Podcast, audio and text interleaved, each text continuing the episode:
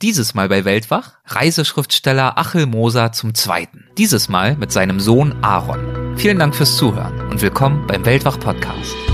Legendäre Grenzgänger und leidenschaftliche Weltenwanderer nehmen uns mit auf ihre Streifzüge und bieten Einblicke in ferne Orte und faszinierende Kulturen. Mit offenen Augen ins Abenteuer das ist der Weltwach-Podcast mit Erik Lorenz.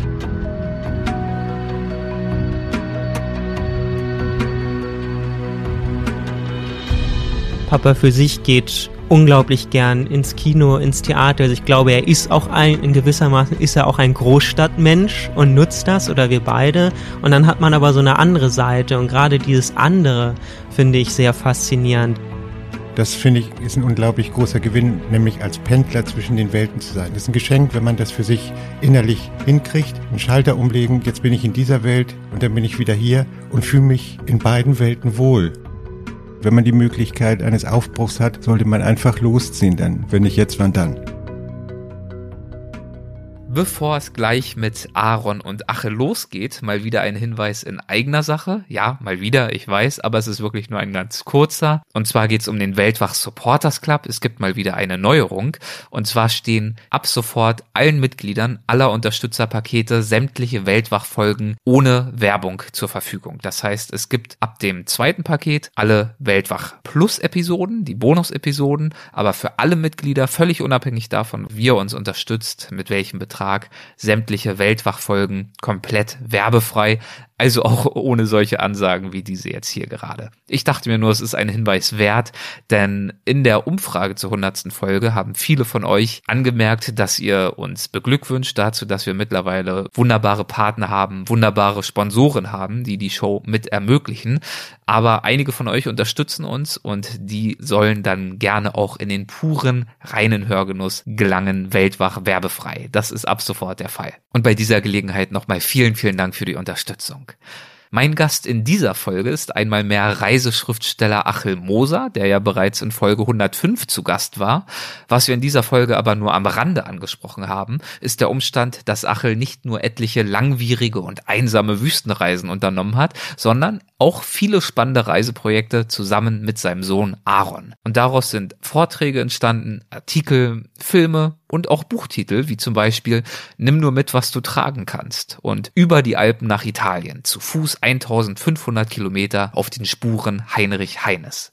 Genau um diese Projekte und um die zugrunde liegenden gemeinsamen Erfahrungen soll es nun in dieser Episode gehen, in der ich dementsprechend auch nicht nur Achel interviewe, sondern auch seinen Sohn Aaron begrüße. Viel Spaß dabei. Hallo Achel und dieses Mal auch Hallo Aaron. Herzlich willkommen zum Podcast. Ich freue mich sehr, dass ihr dabei seid. Hallo. Ja, wir auch. Dank dir. Aaron, ich habe in der letzten Folge mit deinem Vater unter anderem über seine Reiseanfänge gesprochen. Die liegen jetzt natürlich zugegebenermaßen schon ein paar Jahre zurück. Er hat davon erzählt, dass er sich mit 17 Jahren das erste Mal in die Wüste begeben hat. Wir haben aus Zeitgründen das ein oder andere ausgelassen, zum Beispiel seine große Sahara-Durchquerung. 5000 Kilometer ging es durch die Sahara zu Fuß und per Kamel. Und was ganz besonders war bei dieser Wanderung, war, soweit ich weiß, dass du zum Schluss dieser äh, Wanderung, dieser Durchquerung ja dazu gestoßen bist. Ja, genau. Achel schlägt sich äh, gegen die Stirn. Ist es richtig? Oder nein, nein, du, hattest du es selbst schon vergessen? Oder? Ja, genau. Ach ja, er war ja auch dabei, habe ich gerade gedacht. okay, gut, bin ich ja beruhigt. Ich dachte schon, ich bin irgendwie auf dem Holzpfad. Alles gut. nee, das war eine, eine große Reise für, für Papa und ähm, ja, wir haben ja auch bei vorigen Reisen immer viel Anteil genommen, als ich noch nicht so oft dabei war, weil man das natürlich mitkriegt, wenn der Vater immer lange unterwegs ist. Und da habe ich mich natürlich gefreut. Ähm, in dem Fall waren das die letzten 200 Kilometer dann bis zum Nil mit ihm gemeinsam zurückzulegen, ja. Und du warst ja im gleichen Alter, in dem dein Vater damals selbst aufgebrochen ist, nämlich 17. Ja, genau, das ist richtig. War das ähm, Zufall oder hast du gesagt, ganz bewusst, was bei meinem Vater funktioniert hat, das muss bei mir auch funktionieren? nee, ich glaube, dass es ähm, Zufall war. Also es war jetzt auch nicht die erste Reise, die ich mit Papa gemacht habe, ähm, sondern immer wieder. Und es war eigentlich auch schon in jüngeren Jahren, noch als ich kleiner war, immer so, ähm, dass wie gesagt Papa immer diese Reisen gemacht hat. Und er hat aber auch auf ganz tolle Art und Weise probiert, ähm, mich mich oder uns alle in der Familie damit einzubinden, so dass der Start oder das Ende so einer Reise dann immer auf irgendwelche Schulferien gefallen ist, so dass ich dann auch schon mal ein bisschen ja Reiselust schnuppern konnte.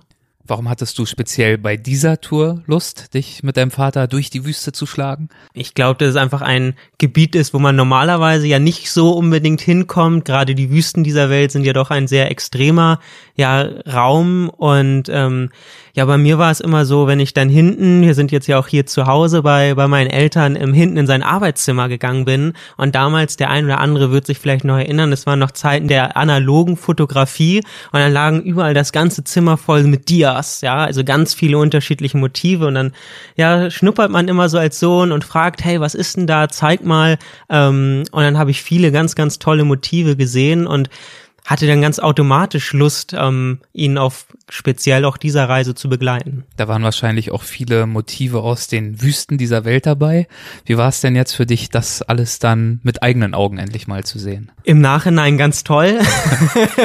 ähm, ich glaube, ich brauchte ein bisschen länger, ähm, vielleicht auch länger als Papa, um so diese Wüstenleidenschaft nachvollziehen zu können. Also du hast es eben angesprochen, als Papa damals mit 17 Jahren das erste Mal aufgebrochen ist nach Marokko und in die Sahara, ähm, hat er es mir ja auch dann, dann so erzählt, war es für ihn eigentlich so Liebe auf den ersten Blick. Das war es bei mir nicht. Ähm, ich, Warum? Was, ähm, womit hattest du zu kämpfen? Ja, ich glaube, ähm, was, was viele nachvollziehen können, ist, ähm, dass es einfach ein sehr extremer Raum ist. Also das heißt, es ist unglaublich heiß, man hat wenig Wasser, dann muss man auch in so einen anderen Lebensrhythmus reinkommen. Das heißt, den ganzen Tag gehen. Ähm, so Papa sagt immer in einer Geschwindigkeit des Kamels. Das heißt, man ja probiert probiert, da so ein bisschen den Schrittrhythmus aufzunehmen. Das ist für so einen 17-jährigen Großstadtjungen erstmal nicht ganz so einfach nachzuvollziehen, aber ich hatte mal Lust und Spaß und nach und nach, ja, hat dann auch mich die Wüste mehr und mehr gepackt. Konntest du diese Entwicklung beobachten? Hast du am Anfang bemerkt, dass es ihm nicht so richtig gefiel? Ja, na klar. Also Aaron, also war vor dieser Sahara-Reise mit äh, meiner Frau und mir ja auch in Marokko unterwegs. Da hat er die Wüste schon kennengelernt. Ich glaube, da war er zehn Jahre. Zwei Jahre später war mit meiner Frau und mir ähm, in, äh, in Ägypten auf der Sinai-Halbinsel und äh, wir haben da erst dann Badeurlaub gemacht, so am Strand.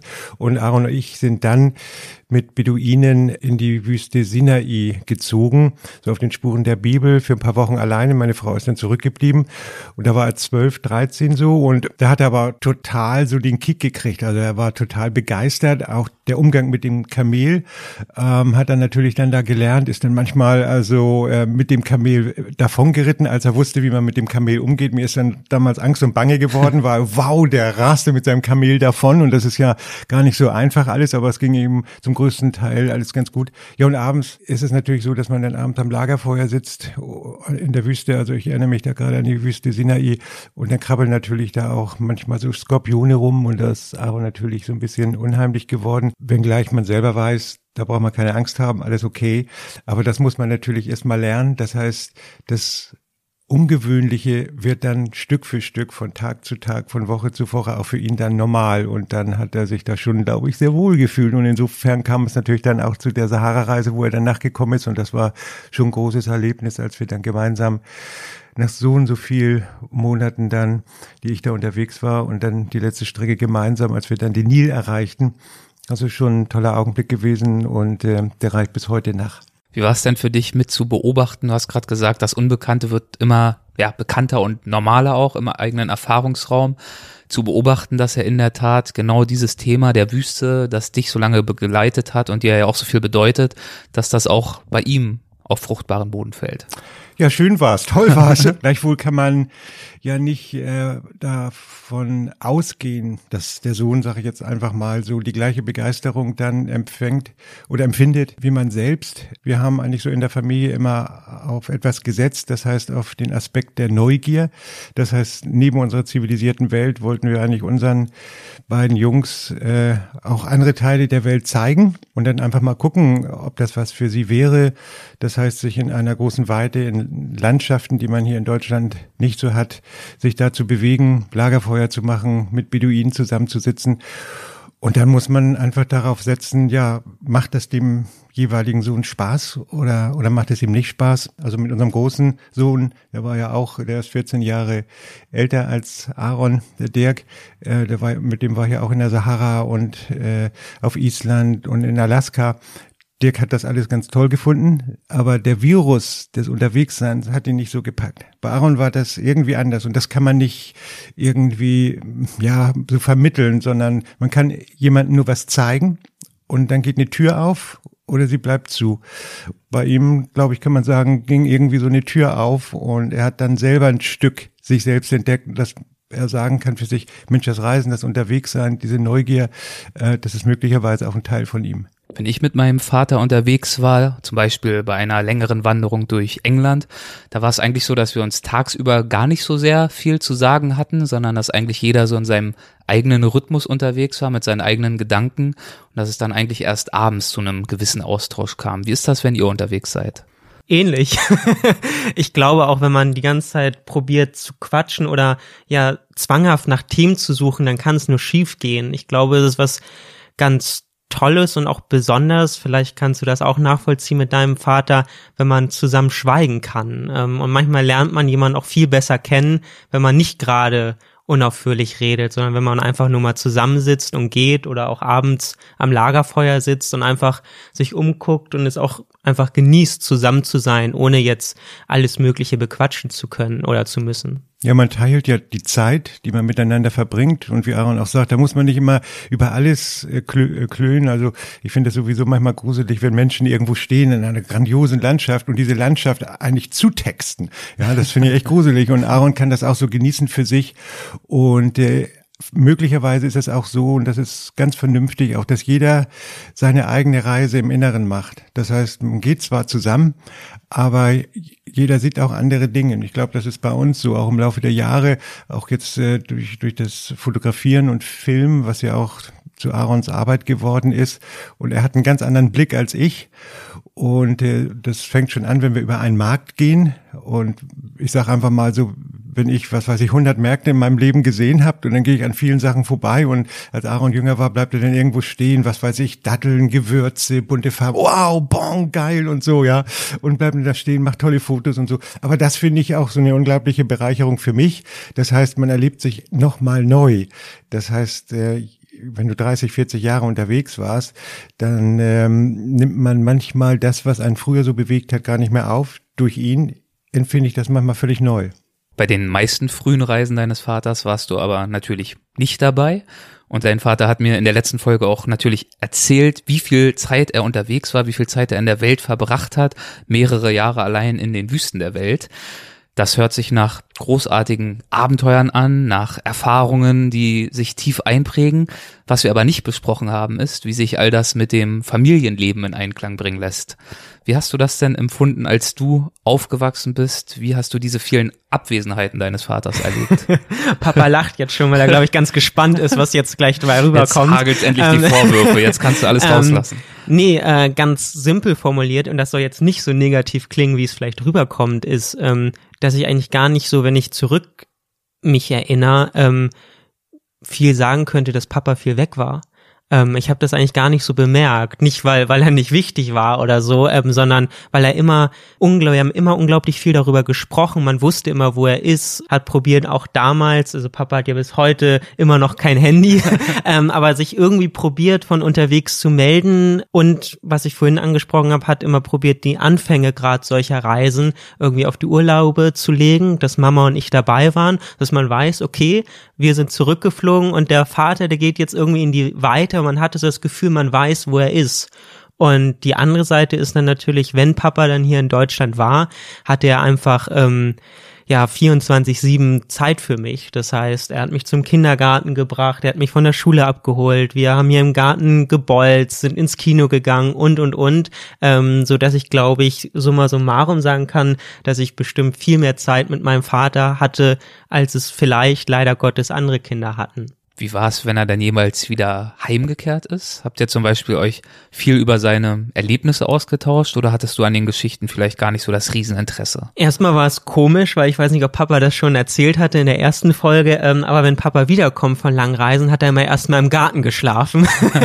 Nein, hat er nicht erzählt? Ja, weil ähm, damals konnte man das natürlich irgendwie als kleiner Junge nicht verstehen, ähm, aber inzwischen kann ich es nachvollziehen, auch wenn man selbst so viel Reisen gemacht hat, weil wenn man einfach teilweise monatelang unter freiem Himmel geschlafen hat oder im Zelt. Und auf einmal kommst du dann in so eine Großstadt hier nach Hamburg und sollst in einem vermeintlich kleinen Raum wieder schlafen, wirkt das dann sehr schnell sehr beengt. Und Papa hat dann immer hinten im Garten erstmal so meistens eine halbe Woche sein Zelt aufgeschlagen. Ich bin auch mal dazu gekrochen oder wir haben zusammen hinten im Garten geschlafen. Und klar, dann hat er von seinen Reisen erzählt. Wir sind immer zusammen.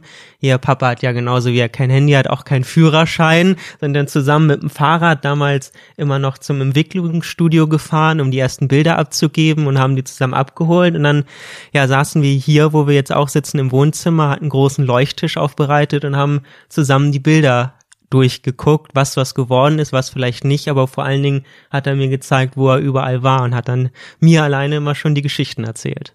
Was hat dich an diesen Geschichten besonders interessiert? Ich glaube, dass es einfach eine komplett andere Welt ist, als man es hier oder gerade ich hier in Hamburg als so Großstandkind hatte. Also ja, auch Papa und ich oder ich glaube auch Papa für sich geht unglaublich gern ins Kino, ins Theater. Also ich glaube, er ist auch ein, in gewissermaßen ist er auch ein Großstadtmensch und nutzt das oder wir beide. Und dann hat man aber so eine andere Seite und gerade dieses andere finde ich sehr faszinierend. Das heißt, dass wenn man es schafft, irgendwie, und ich glaube, wir beide können das inzwischen ganz gut für uns, so irgendwie im Inneren so einen Schalter umzulegen, so ich sag mal, auf Weite zu stellen, dann ja kann man alles hinter sich lassen und ähm, die normale Welt wirkt dann sehr, sehr fern und das ist dann auch in gewisser Art eine Entspannung und Abtauchen und einfach, ja, so Bilder, wie Papa es auch eben mit dem Nil beschrieben hatte, wo wir zusammen waren, so Bilder, um ist einfach zu sagen, so für, für die Ewigkeit, jedenfalls für sich selber. Das heißt, das behält man im inneren Rucksack und hat man immer dabei. Es war für dich dann anscheinend, äh, Achel, nicht so leicht zurückzukehren. Du hast so eine Eingewöhnungsphase jeweils wieder gebraucht. Ich glaube, was Aaron auch eben sagte, Annäherung ist, glaube ich, ein ganz wichtiger Aspekt. Das heißt, wenn man geht und äh, seine Heimat oder die Zivilisation verlässt, dann braucht es immer Zeit. Ähm, ich finde es ganz, ganz toll wichtig, dass Menschen, wenn sie reisen, sich auch wenn Sie die Möglichkeit haben, sich ein bisschen mehr Zeit zu nehmen als jetzt nur ein, zwei oder drei Wochen. Äh, das heißt, ich brauche Zeit, um mich an eine fremde Welt anzunähern. Komme ich zurück, war Monate weg, brauche ich aber auch Zeit, um mich wieder hier an dieses Leben zu gewöhnen im Laufe der Zeit ist mir das besser gelungen. Heute im, im vermeintlichen Älterwerden äh, kann ich da sehr, sehr viel besser mit umgehen als früher. Aber ähm, in früheren Jahren, in jüngeren Jahren, wenn man so lange weg war, hat ein enorm was gefehlt, was Aaron eben halt auch wirklich gut beschrieben hat. Wenn man da so in der Weite unterwegs ist, der Himmel über einem so als Dach und plötzlich bist du so eingefärcht in, in Wohnungen, in Häuser. Im Kopf passiert dann viel und man fragt sich dann, Mensch, bist du eigentlich hier zu Hause? Was ist Heimat für dich? Ist es das wirklich oder ist es doch das andere? Aber dieses, was Aaron eben angesprochen hat, dieses in, ins Kino gehen, im Café sitzen, ähm, mit, mit, mit Freunden sich treffen, im, ins Theater, in die Oper gehen oder so, das mache ich auch alles sehr gerne. Und das finde ich ist ein unglaublich großer Gewinn, nämlich als Pendler zwischen den Welten zu sein. Das ist ein Geschenk, wenn man das für sich innerlich hinkriegt wie Aaron eben sagt, einen Schalter umlegen, jetzt bin ich in dieser Welt und dann bin ich wieder hier und fühle mich in beiden Welten wohl und kann aus jeder Welt doch was Positives rausziehen. Und äh, ja, das, das ist schon toll. Ist aber auch nicht so, dass du auf deinen Reisen dich immer in fremde, ferne Welten begeben hast, nicht immer nur in die Wüsten und nach Asien und in andere ferne Destinationen, sondern es zieht dich auch immer wieder in dein Heimatland. Du warst viel auch in Deutschland unterwegs. War das schon immer so oder hast du das erst so ein Stück für Stück für dich entdeckt? Ist es erst Stück für Stück in dein Reisebewusstsein gerückt? Nein, eigentlich so erst in den letzten Jahren hat mich das äh, so ein bisschen mehr angefasst. Das heißt, äh, wenn man die Möglichkeit hat, im Laufe seines Lebens relativ viele ferne Orte oder Regionen bereisen zu können, dass man sagt, Mensch, jetzt interessiere ich mich aber auch mal für meine Heimat, für Deutschland. Äh, Gibt ja auch schöne Regionen. Ja, und dann waren wir ja natürlich auch, Aaron und ich, hier in Deutschland. Es liegt ja auf der Hand, dann gemeinsam unterwegs, äh, wie zum Beispiel äh, auch auf der Wanderung der Grenze, also zwischen der DDR und der BRD, da war Aaron dabei, die Grenzwanderung mitzumachen. Wir waren im Thüringer Wald auf den Spuren von Martin Luther unterwegs und, und, und. Im Harz waren wir unterwegs auf den Spuren von Heinrich Heine und dann merkt man plötzlich, ey, Mensch, vor Ort, brauchst gar nicht weiter weit fahren, gibt es auch tolle Orte, wo man so gemeinsam, Vater und Sohn oder innerhalb der Familie, wunderbare, auch abenteuerliche Erlebnisse haben kann und viel Gemeinschaft auch erlebt. Gehen wir mal kurz auf die Harzreise ein. Was bedeutet dir denn Heinrich Heine? Ja, ich bin großer Fan, so schon seit Jugendjahren äh, von Heinrich Heine. Bin ja ein großer Literaturfan, wenn ich so sagen will, aber das habe ich eigentlich immer so ein bisschen für mich behalten und dann auch gedacht, wenn man darüber schreibt, über seine Reisen und Erlebnisse, ob das so passt, wenn man so eine Tour auf den Spuren von Heinrich Heine macht. Und dann braucht man natürlich Anstöße, auch so von Freunden, vom Verlag und so. Ja, nee, mach ruhig einfach mal. Und oder ich weiß noch, äh, die Wanderung äh, von Heinrich Heine durch den Harz. Er war damals Student. Aaron war damals 15, ging noch zur Schule. Und äh, ja, er hat mitgekriegt, was man so vorbereitet und dann fragt man ihn natürlich, Mensch, hättest vielleicht mal Lust, das zu machen? Und äh, ja, dann haben wir das zusammen mal angegangen, ohne irgendwelche Verträge mit Verlagen oder so. Na, wir versuchen es einfach mal, mal sehen, wie das läuft. Und ich habe zum Beispiel da ein ganz krasses äh, äh, Erlebnis gehabt, nämlich ich wollte zum ersten Mal in meinem Leben eine Reise abbrechen, weil wir hatten. Es hat geregnet bis zum Unfallen, ja. genau. Das kannte ja. Papa aus den Wüsten nicht. Sinnflutartig, sinnflutartig. Wir sind wirklich im Harz fast weggeschwommen und haben uns dann irgendwo in so eine kleine Pension dann geflüchtet und oben unterm Dach haben wir das Zelt aufgehängt zum Trocknen und die ganzen Klamotten und so. Es war absolut gruselig, aber unglaublich schön. Gerade der Ostharz, den kannte ich ja überhaupt nicht, weil man konnte ja früher nicht rüber wegen der äh, Grenze. Ähm, nee, das war ein großes Erlebnis. Und dann merkt man ja schon, ob Aaron damals im Alter von 15 Jahren, ob er auch da Lust hat am Wandern, an der Natur und so und äh, mit einer kleinen Kamera sich zu beschäftigen, seine, seine Bilder einzufangen. Nee, das war ein, war ein tolles Erlebnis.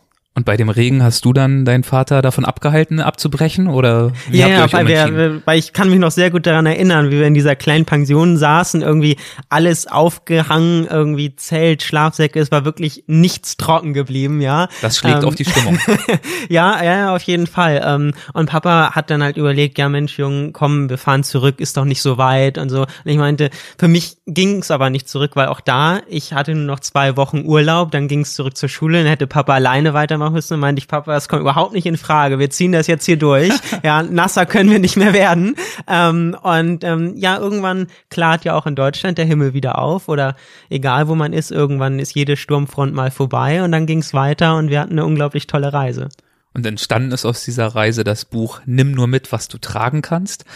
Worum geht es in diesem Buch? Was ist das Konzept des Buches? Ja, also ähm, einerseits war es ähm, so eine literarische Reise, ähm, natürlich für Papa noch mehr als für mich damals, ähm, aber für mich war es auch unglaublich spannend. Also ja, Heinrich Heine, damals die Texte, ähm, die man teilweise ja noch gar nicht kannte, so nachzuvollziehen und eigentlich so ja so gerade Landschaftsbeschreibungen, die er in unglaublich schönen Maße gemacht hat, ähm, so nachvollziehen zu können. Das heißt, man steht irgendwo, liest einen Text. Und zwar meist aus seinem Buch Harzreise, das war das Buch, auf dessen Spuren ihr euch begeben habt? Genau, genau. Heine, Heinrich Heine war damals in seinen sein ähm, Buch Reisebilder hat er diese Harzreise beschrieben und hat dann, wie gesagt, unglaublich schöne Landschaftsaufnahmen gemacht und man steht da und denkt auf einmal, wenn man diese Beschreibung liest und dann auch in die Landschaft guckt, man befindet sich in einer vollkommen anderen Welt oder anders formuliert in genau der gleichen Welt, wo dieser eigentlich ferne Mensch sich befunden hat. Ja, und gleichzeitig war es auch so eine Reise, muss man natürlich sagen, also wie Aaron eben auch schon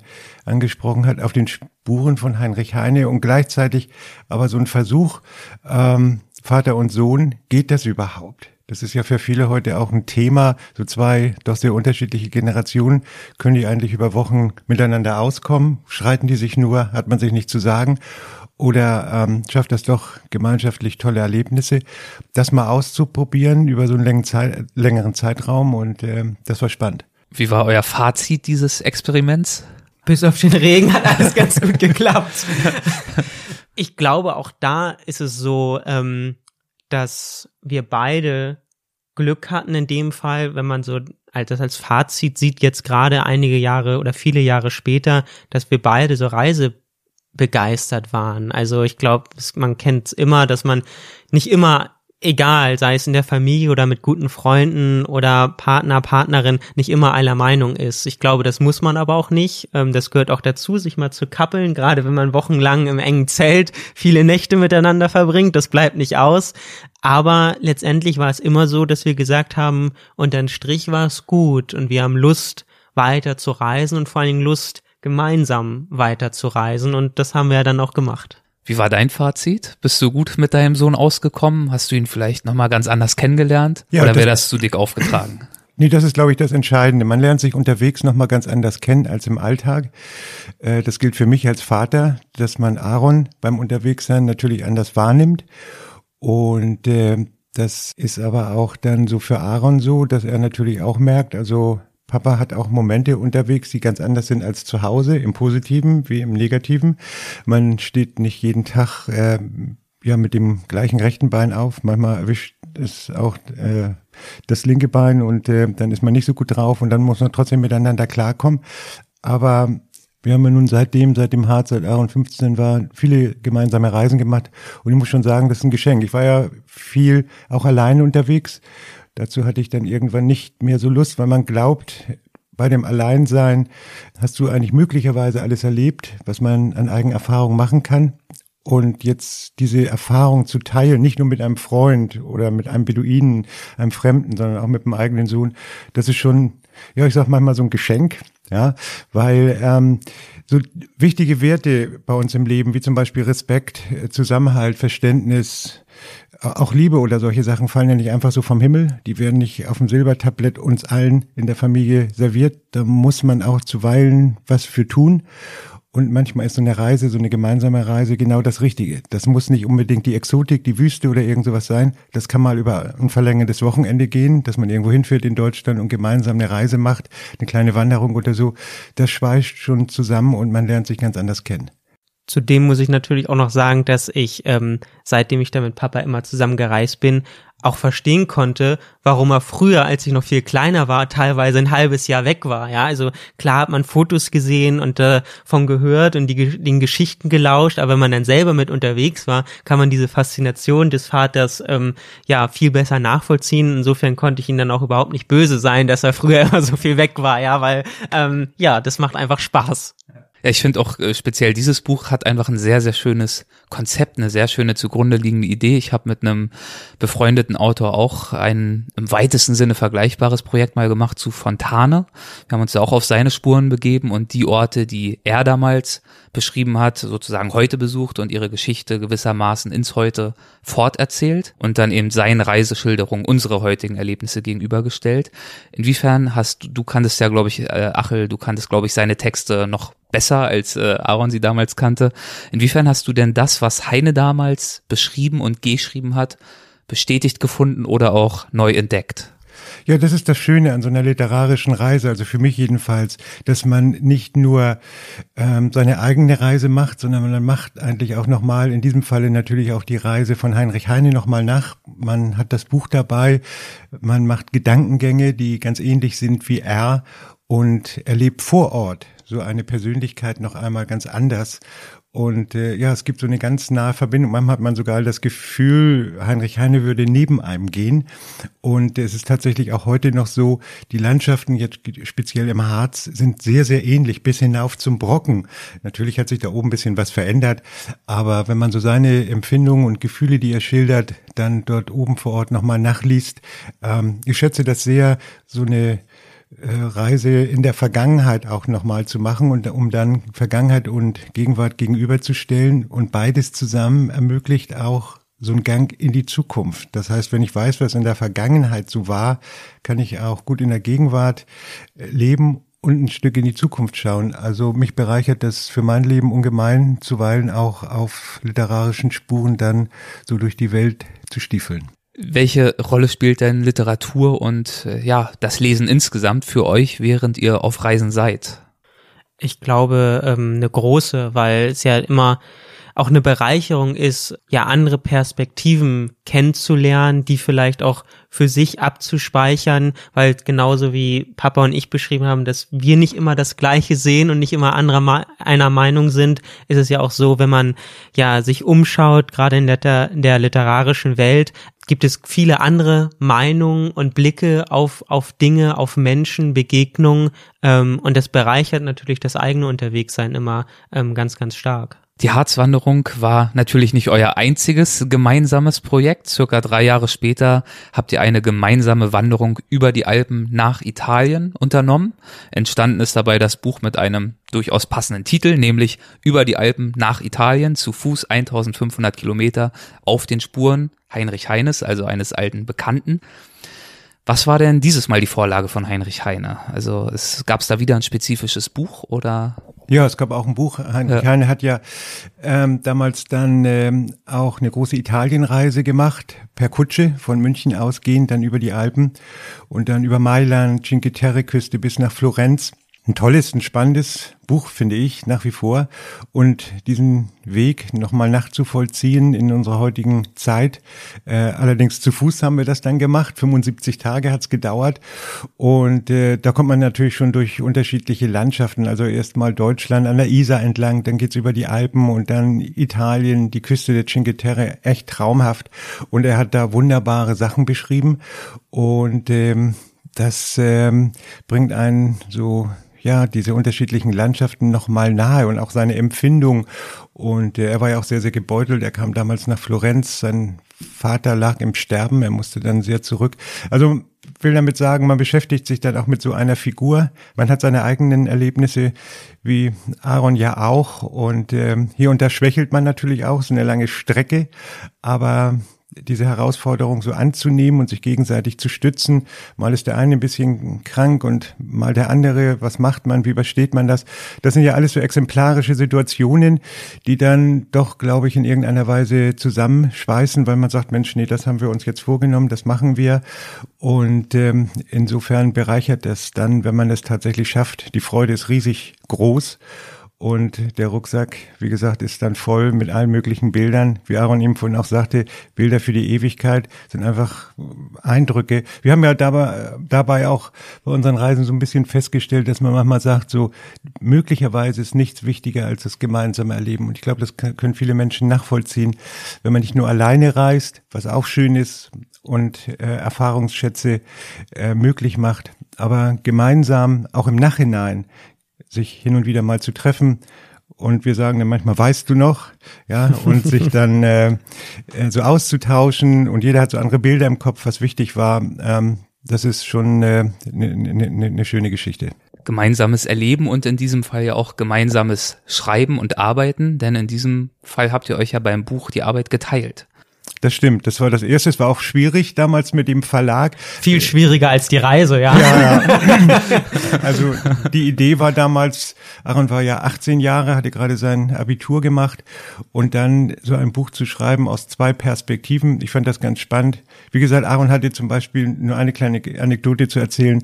Er ja auch ein Handy dabei. Er hat dann von unterwegs auch per SMS ähm, dann mit seinen Freunden ähm, äh, dann kommuniziert und äh, da hatte Aaron dann auch die Idee, ähm, dass er in seine Kapitel, also wir haben es einmal aus der, aus der Sicht des Sohnes und einmal aus der Sicht des Vaters geschrieben und in seine Kapitel hat er dann immer die SMS-Nachrichten hinten ans Ende mitgesetzt äh, und manche Lektoren fanden das total gruselig, ähm, aber es hat dann doch geklappt und ich finde es schön, weil es ist ein Teil wie man auch 75 Tage bewältigt. Und da braucht man einfach auch hin und wieder einfach auch, auch Kontakt nach außen.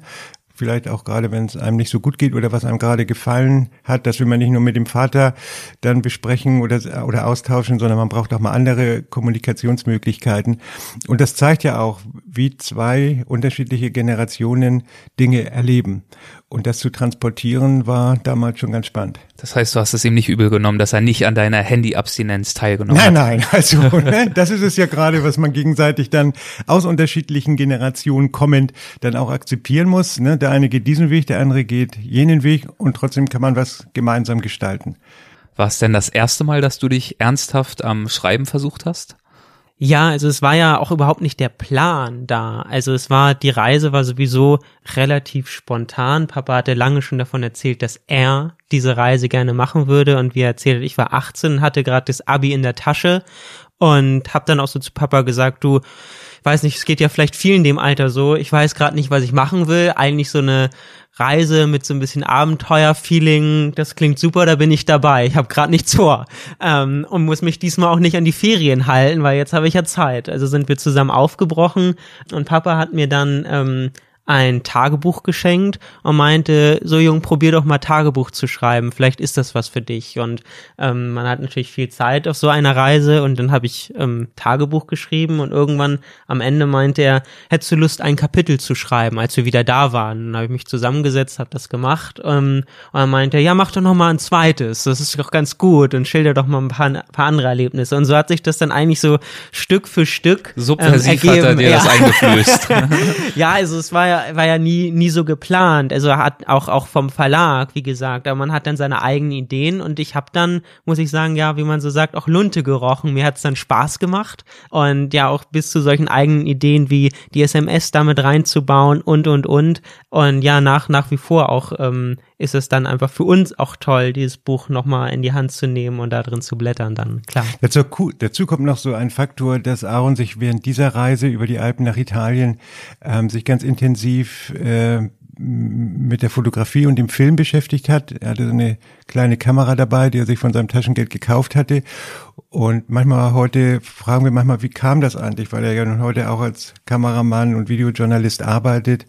Aber wir haben viele Bilder im Kopf, so zum Beispiel Verona, wo er dann so ähm, ja auf so einer Mauer sitzt und den Sonnenuntergang erwartet. Und ich wollte eigentlich schon unbedingt weiter und er wollte dieses oder jenes Bild eigentlich nochmal einfangen.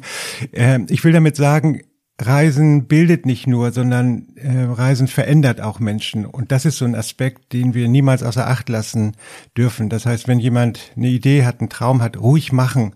Nicht nur, dass man schöne Erlebnisse hat und tolle Sachen sieht und seine Sehnsüchte erfüllt, sondern das vermeintlich längere Unterwegssein macht was mit uns. Es gibt Denkanstöße und möglicherweise führen diese Denkanstöße zur Veränderung. Und so war es, glaube ich, auch bei ihm. Das Schreiben, vor allem das Fotografieren und das Film.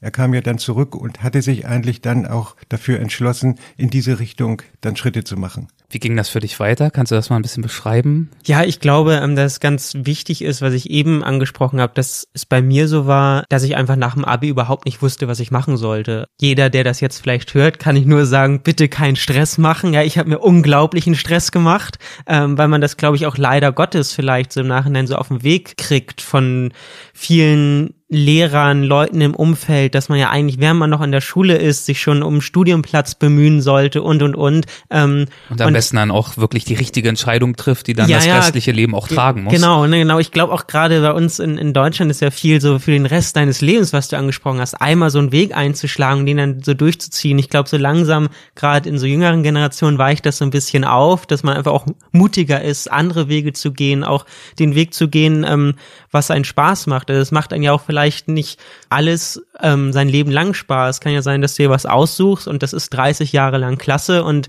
dann merkst du aber irgendwie, die Welt verändert sich ja auch. Ich würde vielleicht gerne mal was anderes machen. Und ja, bei mir war es dann damals so, dass ich halt mit Papa auf dieser Reise aufgebrochen bin und dadurch, das war ganz wichtig, ist von mir unglaublich viel Druck abgefallen, weil ich habe diese Reise gemacht. Man hatte nicht mehr so das Gefühl, okay, der eine macht jetzt das Praktikum, der andere geht, zieht hier um, geht da ins Studium, sondern ich habe halt meine Reise gemacht und vielleicht hat das auch so mit kleinen Erfolgsmomenten zu tun und wir haben diese Reise geschafft oder ähm, auch im Kleinen jeden Tag unsere Tagesetappe geschafft. Das heißt, du machst was, gehst was an und kriegst dadurch für dich selber, aber in dem Fall natürlich auch vom Vater Bestätigung und merkst, hey, ich mache was ganz anderes, aber die Welt geht davon nicht unter. Ja, also das dreht sich weiter und es ist alles okay und ähm, hatte dann, wie gesagt, diese kleine Kamera dabei und habe einfach gemerkt, hm, Reisen macht mir Spaß, fotografieren, aber vor allen Dingen Filmen macht mir auch Spaß.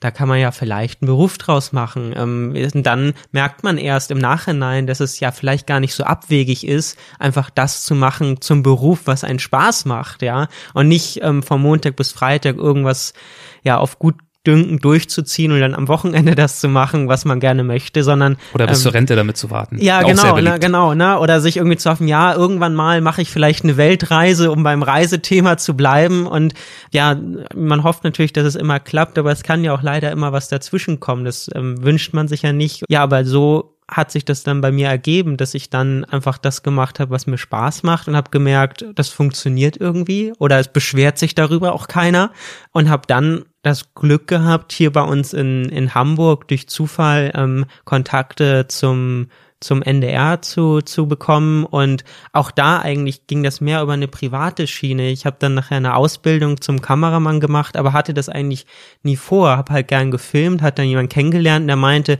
ja Mensch, Aaron, wenn du gerne filmst, bei uns gibt's da eine Ausbildung, wäre das nicht was für dich? Und ich habe so überlegt, hm, ja, das hört sich eigentlich ganz super an, da bewerbe ich mich mal, das mache ich mal. Dann das nötige Glück gehabt, dass das geklappt hat, das gemacht und ähm, ja mit Papa weiter die Reisen gemacht und so Stück für Stück, eigentlich fast so wie bei ihm mit dem Schreiben, wird aus etwas, was man einfach tut und was einem Spaß macht, auf einmal ein Beruf, ohne das jetzt so, ich mag diesen Wort Beruf eigentlich gar nicht so gerne, weil das oft so ähm, ja eintönig klingt, aber man macht auf einmal irgendwas, ohne dass man es so geplant hat. Das entwickelt sich einfach in diesem Buch, über das wir gerade gesprochen haben, wo ihr das erste Mal zusammengeschrieben habt, da schreibst du, Aaron, im ersten Kapitel über deinen Vater. Viele Menschen finden ihn ganz toll, doch für mich ist das manchmal ziemlich schwierig, denn an der Seite eines sogenannten, in Anführungszeichen, Übervaters ist die Luft oft ziemlich dünn. das hast du ja gut rausgesucht. Nimmst du das heute immer noch? Habe so ich lange nicht mehr gelesen. ähm, ja, also ich glaube, dass das ähm, bedingt schon war, gerade wenn man, und ich wähle jetzt bewusst diese Formulierung, obwohl ich sie gar nicht mag, in die Fußstapfen des Vaters tritt. Das war eigentlich nie mein Ansinnen und ich glaube, ähm, oder das hat Papa ja auch gesagt, auch nie das Ansinnen von Papa. Er hatte immer Lust, weil er die Möglichkeiten hatte, mir da eine ganz andere Welt oder Möglichkeiten zu zeigen, aber ob der Sohn, in dem Fall dann ich, das macht oder darauf, sag ich mal, so locker Bock hat, ist eine ganz andere Geschichte. Aber ich hatte Lust und habe gesagt, nee, finde ich klasse, mache ich, finde ich gut, ähm, hat was. Und dann, als wir anfingen, ja, zusammen zu schreiben, Reisen zusammen zu machen, gerade zu fotografieren oder so, inzwischen machen wir auch viele Multivision-Shows zusammen. Und dann haben wir nach solchen Shows immer so eine Art Büchertisch oder einfach um mit den Leuten ins Gespräch zu kommen. Das macht ja dann auch Spaß, sich auch mit anderen Reisenden auszutauschen. Und dann kommen die Leute so zu dir und sagen, ja Mensch, mein Junge, ne, willst du mal in die Fußstapfen vom Papa treten? Das ist aber toll. Und einerseits freut man sich irgendwie, weil das ja auch eine Anerkennung ist und andererseits denkt man aber irgendwie, nee, ich will mein eigenes Ding machen. So mit Papa hat das gar nichts zu tun. Ich habe einfach Lust zu reisen und da probiert man sich einerseits abzunabeln und auf der anderen Seite aber auch irgendwie was gemeinsam zu machen, weil ähm, es einfach Spaß macht und ähm, ich glaube, diese, diese Passage, die du da hattest, steht da so ein bisschen exemplarisch für, aber wir haben einfach gemerkt, auch untereinander, wir haben Lust, was zusammen zu machen, was andere dazu sagen oder so, ist dann eigentlich ganz egal, sondern wir kommen gut miteinander aus. Ja, gegen den Spruch, ähm, du trittst so in die Spuren deines Vaters, haben wir beide, glaube ich, immer von Anfang an äh, so ein bisschen gegengearbeitet, weil äh, ich bringe mal so ein Beispiel ähm, aus dem Tennis. Da gibt es viele Einzelspieler und ab und zu trifft man sich und spielt ein Doppel. Und äh, sowas findet bei uns, glaube ich, auch statt. Das heißt, äh, wenn wir zusammen auf Reisen gehen, dann spielen wir ein Doppel aber ansonsten spielt jeder sein Einzelspiel und lebt damit auch so sein Leben. Und äh, Aaron hat ganz andere Ideen und ganz andere Vorstellungen. Er setzt die Sachen, die er unterwegs sieht, äh, ganz anders um als ich.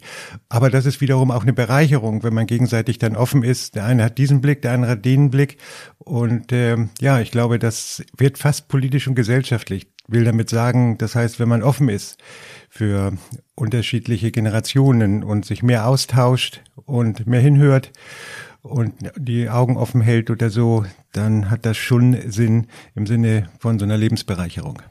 Gibt es irgendwas, was du trotz allem, obwohl ganz bewusst eben der eigene Weg gewählt werden sollte, gibt es was, was du bewusst versucht hast, Aaron mit auf den Weg zu geben in Bezug auf das Reisen und das Leben, wenn man es ganz allgemein fassen möchte? Jetzt kannst du es mir nochmal sagen. Falls es noch nicht angekommen ist. Nein, also wenn man ähm, so seinen Weg versucht zu finden, dann ähm, denke ich, es ist schon wichtig und ich glaube, das haben wir auch immer wieder gemeinschaftlich angesprochen, dass er dann äh, die Zeit nutzen soll, unbedingt seinen Weg zu finden, seinen Stil zu entwickeln. Bleiben wir jetzt mal bei den Bereichen Fotografie oder Schreiben oder Film und äh, wirklich tief in sich hineinzuschauen. Denn über die Jahre merkt man ja schon, wenn man als Vater jetzt ihn so begleitet und ihn beobachtet oder so, ja Mensch, das ist schon ein ganz anderer Weg, als, als ich ihn gegangen bin. Und äh, dabei festzuhalten und Vertrauen zu sich zu haben und ähm, dabei zu bleiben und diesen Weg dann auch als Vater oder als Mutter dann zu bestätigen und sagen, ja Mensch, komm, mach, mach weiter, auch wenn es hier und da manchmal ein paar Hürden gibt oder so. Ich glaube, das ist wichtig, äh, also Zuspruch zu geben, um dann Selbstvertrauen zu bekommen und äh, ja, wie gesagt, seinen Weg zu finden. Ich glaube, wenn ich da selbst reingehen darf, ich glaube, das, was Papa mir am meisten mitgegeben hat, ist, ähm, weil er dieses Bild eben angesprochen hat, wo wir in Italien waren und ich so einen Sonnenaufgang filmen will. Und jetzt im Nachhinein, das muss man echt sagen, die Sachen, die ich gemacht habe, waren aus meiner Perspektive grauenhaft schlecht. Ja, das war eine ganz Mini-Kamera und das war nicht doll und alles verwackelt und unscharf und was weiß ich nicht, was man da noch alles ähm, Negatives finden könnte. Aber Papa hat immer gesagt, Mensch, klasse Jung, super Aufnahme, mach weiter. und ähm, ja, ähm, das kann natürlich auch nach hinten losgehen, aber das hat ein egal ähm, was man gemacht hat, immer bestätigt und was Papa selber bei sich hatte und was er mir immer mit auf den Weg gegeben hat. Und ich glaube, das fehlt, glaube ich, gerade jungen Menschen viel, so nach dem Abi, ist dir so ein ganz einfaches Ding, das wird schon. Ja, wenn du irgendwo drauf Bock hast, dann, dann mach das. Und ich glaube, ich hätte auch hier nach Hause kommen können und sagen können, ich möchte Physikdoktorand werden oder Tischler oder sonst was. Und Papa hätte vielleicht gefragt, warum willst du das machen? Aber wenn ich irgendwie gesagt hätte, das macht mir Spaß und ich habe Bock drauf, dann hätte Papa gesagt, okay, das wird schon, dann mach das. Und ähm, ich glaube, das ist was ganz Wichtiges und ähm, ja, das war klasse. Gibt es etwas, das du, Achel, trotz deiner Jahrzehnte umspannenden Reiseerfahrung, dass du unterwegs von Aaron gelernt hast? Ja, wie gesagt, also ganz, ganz wichtig ist erstmal zu lernen, ähm, äh, dieses Gemeinschaftsgefühl, etwas zusammen zu machen, wo man früher gedacht hat, Mensch, allein bist du am stärksten, dem ist nicht so. Und äh, zum anderen eben halt auch einfach seinen Blick in irgendeiner Weise ja zu fassen, ähm, aus seinen Augen dann hier und da was zu sehen, zu beobachten. Ähm, das ist schon eine spannende Geschichte, weil ähm, damit verbunden ist es ja so, dass man sich dann auch versucht, in einen anderen Menschen hineinzuversetzen und äh, zu überlegen und auch wahrzunehmen, äh, warum er dieses und jenes so macht und äh, das ist manchmal schwer, weil man ähm, ja sich selber oder viele Menschen, und ich gehöre da sicherlich auch zu, so wie du irgendwas machst, ist das Maß aller Dinge. Und das ist ja auch heute noch so, auch so, wenn wir jetzt äh, bei den letzten Reisen jetzt was machen oder Aaron macht jetzt einen Kinofilm oder so, dann habe ich natürlich einen anderen Blick oder so. Aber man muss sich da immer wieder so am Schopfe packen und sagen, hey, das ist sein Blick. Und es ist ganz, ganz toll wichtig, äh, das nicht zu vergessen, um dann äh, dann lieber in so eine Selbstreflexion zu gehen und zu sehen, nee, das macht der schon gut. Ähm, das ist vielleicht ein anderer Weg, aber das ist sein Weg und äh, daran teilhaben zu dürfen, ist schon spannend. Auf einem Klappentext eines deiner Bücher, Achel, da steht das folgende. Ihm geht es nicht nur ums Abenteuer, sondern er ist ebenso stets auf der Suche nach sich selbst. Somit ist jeder Weg in die Wüste, in diesem Fall, für ihn auch eine spirituelle Reise sowie ein gewagter Gang in die eigene Seelenlandschaft. Worin besteht denn für euch der zentrale Wert des Reisens? Ich weiß, das ist eine schwierige Frage, aber wir probieren es mal. ich glaube ähm, oder hoffe bei denjenigen, die jetzt zuhören, dass auch wenn das vielleicht ein bisschen enttäuschend ist, das muss jeder so für sich rausfinden. Also ich glaube, es gibt da nicht die all das Allheilmittel oder die eine Antwort, auch nicht wenn Papa und ich jetzt uns auf einen Nenner treffen müssten, sähe das sicherlich anders aus. Ich glaube aber, dass es so ähm, ist, so ein bisschen sich selbst kennenzulernen und anders kennenzulernen. Also dieses, ähm, Papa hat vorhin auch mal dieses angesprochen, Pendeln zwischen zwei Welten, ausbrechen aus dem normalen Alltag. Bei uns ist das oft, weil wir das Glück haben, das so lange machen zu dürfen, mehrere Wochen oder Monate, aber das kann auch ein verlängertes Wochenende sein. Einfach mal das gewohnte Umfeld verlassen und sich absichtlich ähm, neuen Situationen aussetzen und dann musst du reagieren und dann merkt man ganz schnell, was für Mensch bin ich oder vielleicht auch, was für Mensch will ich sein, nachdem ich vielleicht eine falsche Entscheidung getroffen habe, was Hilfsbereitschaft angeht oder irgendwelche anderen Dinge. Und dadurch steht man einen unglaublich starken Austausch mit sich selber. Ja, man macht neue Erfahrungen, ähm, bewertet sich irgendwie selber. Ich glaube, das kann man gar nicht abstellen. Manchmal bewertet man sich auch zu viel in unserer ja leistungsorientierten Gesellschaft, aber ich glaube, auf so Reisen ist es gut, reflektiert zu sein, zu überlegen, ähm, was passiert, wenn ich diese oder jene Erfahrung mache und dann auch da seine Schlüsse für zu ziehen und ähm, sich weiterentwickeln ist auch schon wieder so ein leistungsbezogenes Wort, aber einfach vielleicht weiter zu gehen, nicht stehen zu bleiben und ähm, damit einfach ein spannendes Leben zu führen. So. Und dazu kommt noch vielleicht, äh, wenn man gemeinschaftlich unterwegs ist, dieses Wort unterwegs sein vielleicht für sich so zu nutzen. Ich bin unterwegs, um unterwegs zu sein. Ziele sind wichtig, dass man sich Ziele steckt im Leben, völlig klar. Aber wenn man gemeinsam unterwegs ist, dann ist das eigentlich das Nonplusultra, nämlich also dieses tagtägliche gemeinschaftliche Erleben. Und da passieren ja unglaublich viele Dinge, die man, wenn man was veröffentlicht, sei es Bücher, Film, Fotografie oder so, aber da gibt es so viele Dinge, die bei einem selber bleiben. Und das ist eigentlich das Elementare, was, was, was spannend ist. Das sind die vielen, vielen Kleinigkeiten, diese vielen kleinen Mosaiksteine, die man sagt, wo man, wo man merkt, das hat Sinn gemacht, gemeinschaftlich unterwegs zu sein, nämlich sich auf den Weg zu machen. Ähm, ja, das ist einfach toll. Auf welche Weise hat sich für dich, Achel, das Reisen in den letzten Jahrzehnten verändert? Du hast ja sehr viele Veränderungen natürlich miterlebt in den verschiedenen Orten, an die du gereist bist. Und ich kenne einige Interviewpartner, die sind da ein Stück weit vielleicht desillusioniert.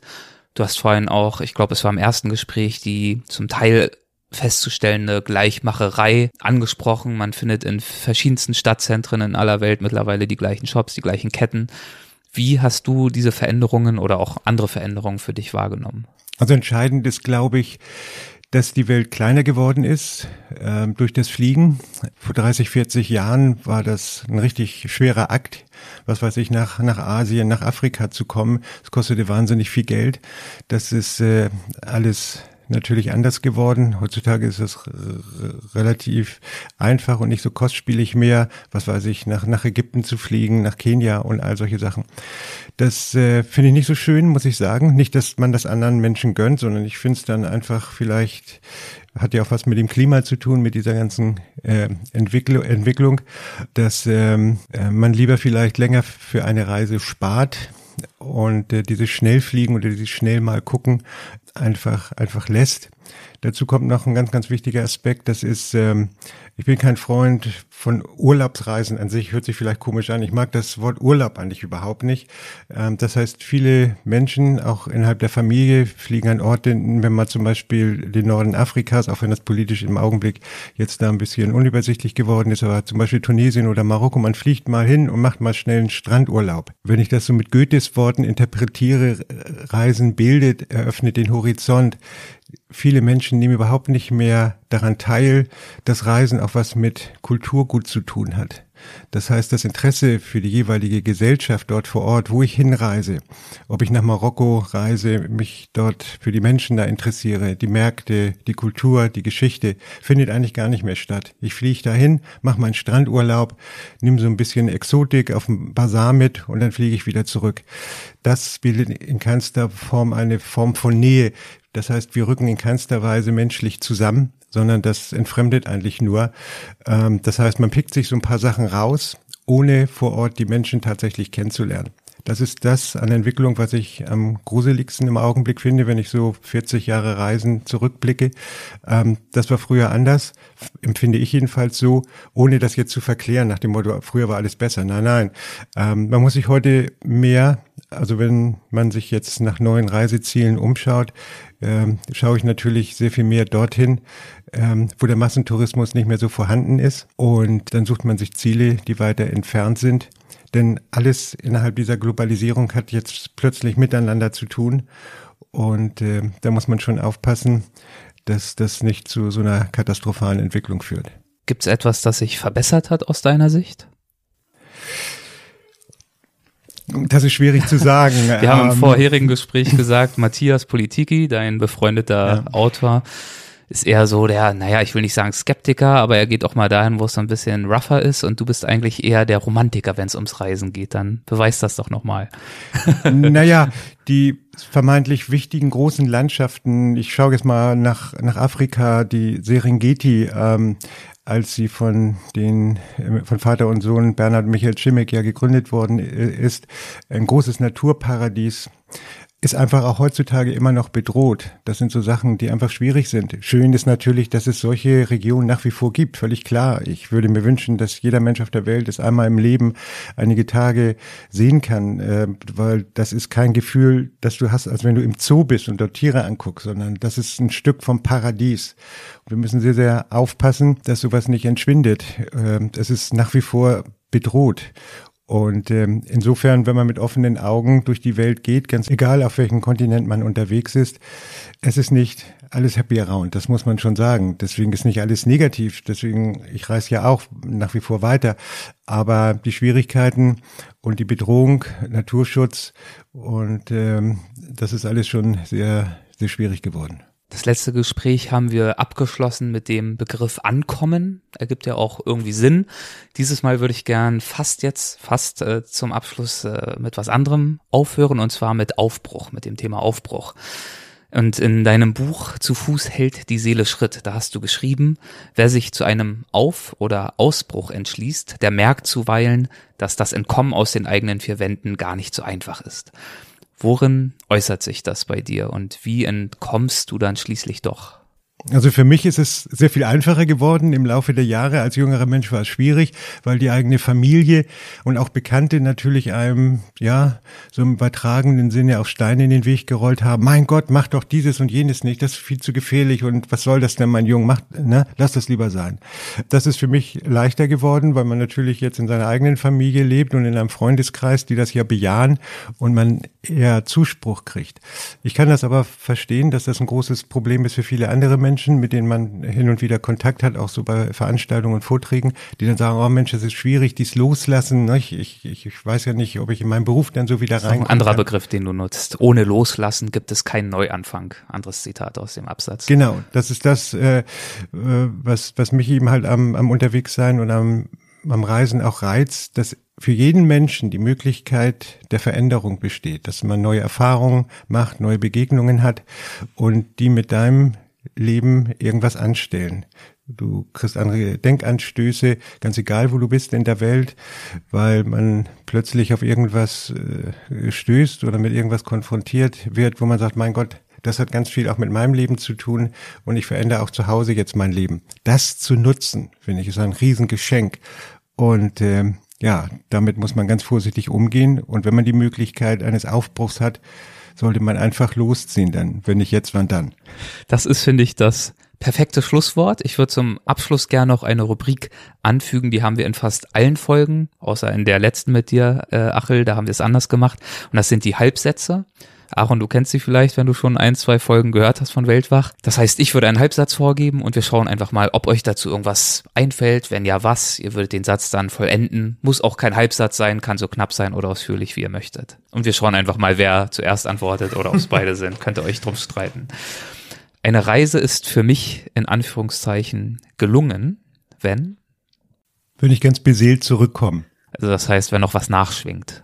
Naja, wenn es nicht nur schöne Bilder sind oder irgendwelche Abenteuer oder irgendwie sowas, sondern wenn ich merke, dass diese Reise, die ich gerade unternommen habe, eine lange Wanderung, menschliche Begegnung, dass die mich in irgendeiner Weise innerlich berührt haben ähm, und äh, dass ich mit nach Hause nehme und mich zu Gedanken animiert, dieses und jenes vielleicht auch in meinem Leben zu Hause umzustellen, etwas anders zu machen, was vielleicht äh, auch eine Bereicherung für mein Leben sein könnte.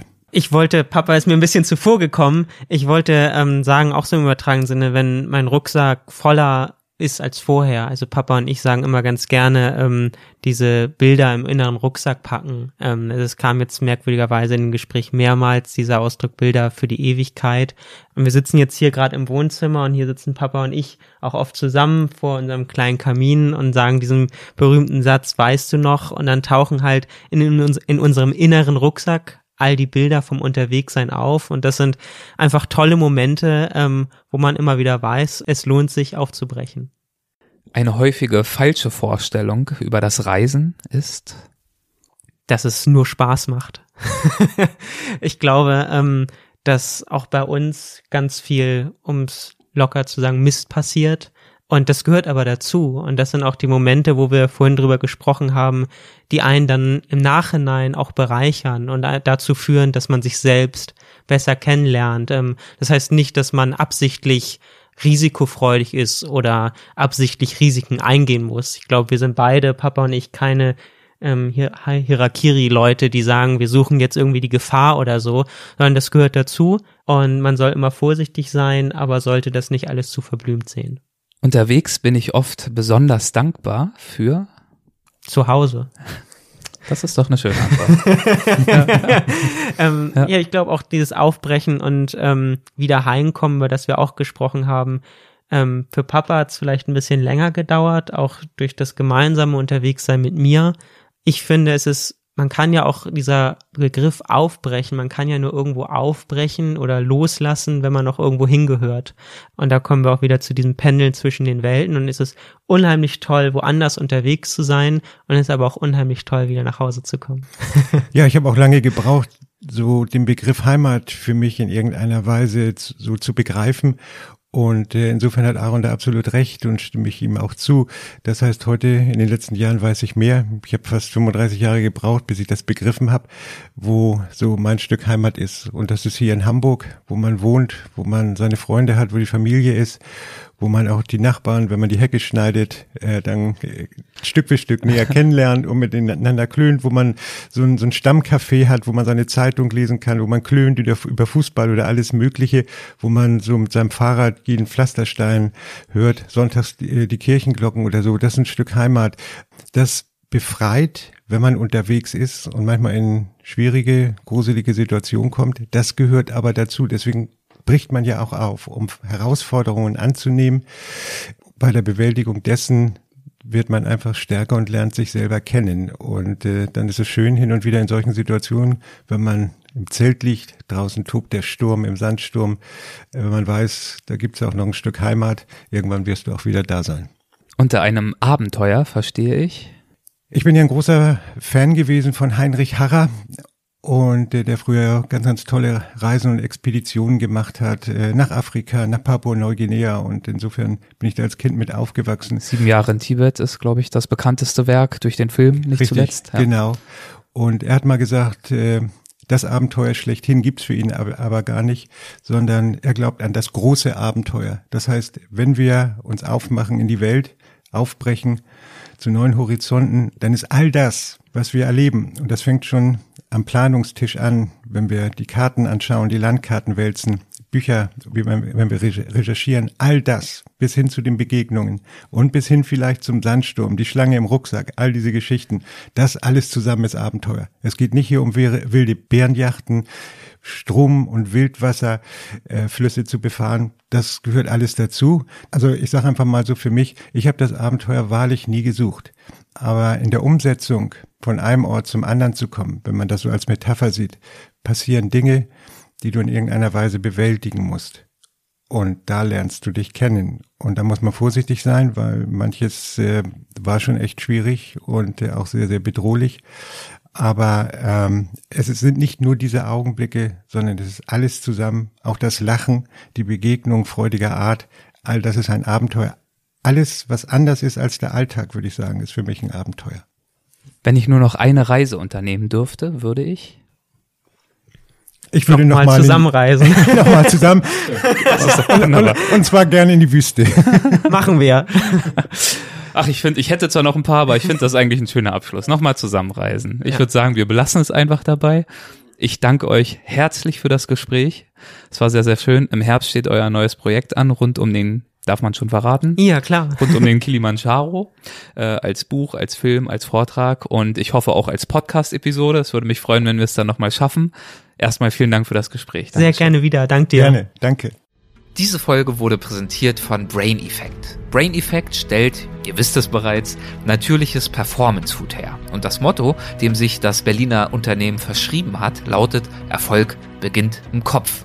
Und das ist wohl kaum von der Hand zu weisen, denke ich. Und deswegen wirkt auch jedes Produkt für einen ganz bestimmten Funktionsbereich. Von mehr Energie am Morgen, voller Konzentration am Mittag bis hin zu Stressreduktion und optimiertem Schlaf und Regeneration am Abend. Alle Produkte sind aufeinander abgestimmt und können sowohl als einheitliches Konzept der mentalen Leistungsoptimierung wie auch situativ einzeln genutzt werden. Und dabei setzt Brain Effect zu 100% auf natürliche Inhaltsstoffe. Mehr dazu unter www.braineffect.com und Hörerinnen und Hörer von Weltwach erhalten auf ihre Bestellung 20% Rabatt. Und dazu müsst ihr im Bezahlprozess einfach den Gutscheincode Weltwach20 eingeben. Weltwach als Wort, 20 als Ziffer, ganz genau, ohne Leerzeichen dazwischen. Weltwach 20. Macht es gut, bis zur nächsten Woche. Ciao, euer Erik Lorenz.